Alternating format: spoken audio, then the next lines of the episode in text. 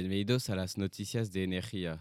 Estoy con Paul y les presentaremos las diferentes noticias de energía debido al conflicto Rusia y Ucrania. Desde el inicio del conflicto entre Rusia y Ucrania, el mundo se enfrenta a un problema energético.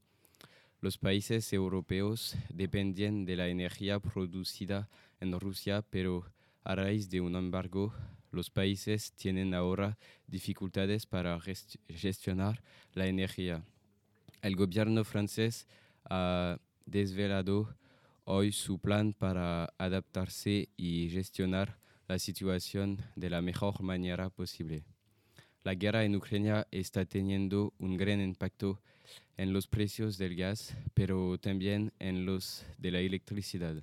Sin embargo, Francia está pagando una serie de problemas con sus reactores nucleares, algunas centrales eléctricas de Francia utilizan gas natural para hacer girar sus turbinas y producir electricidad.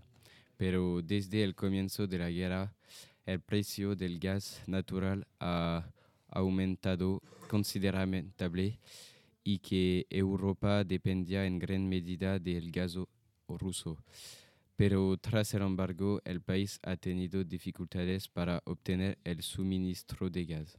En la actualidad, Francia tiene la mitad de sus reactores parados por mantenimiento y no puede producir suficiente electricidad para todo el país. Francia se ve obligada a ahorrar energía para pasar el invierno y superar la caída del suministro de gas ruso.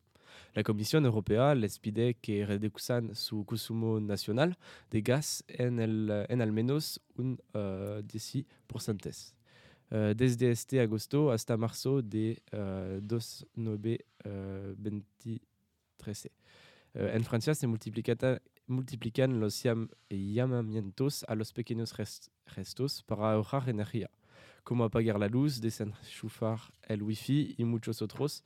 El Estado también pretende destinar las ayudas financieras a las personas necesitadas, pero también a las empresas con alto consumo energético. El principio de solidaridad entre la Unión Europea, como en el caso de COVID, uh, es esencial y debemos permane permanecer juntos y reaccionar rápidamente ante esta gran crisis uh, energética. A pesar de todo, Francia necesita ahora una, una estrategia uh, económica global porque ante esta crisis energética que no hará más que aumentar uh, el precio de la energía durante un largo periodo de tiempo. En definitiva, Francia está atravesando un periodo muy complicado y todo el país uh, debe seguir trabajando en este sentido.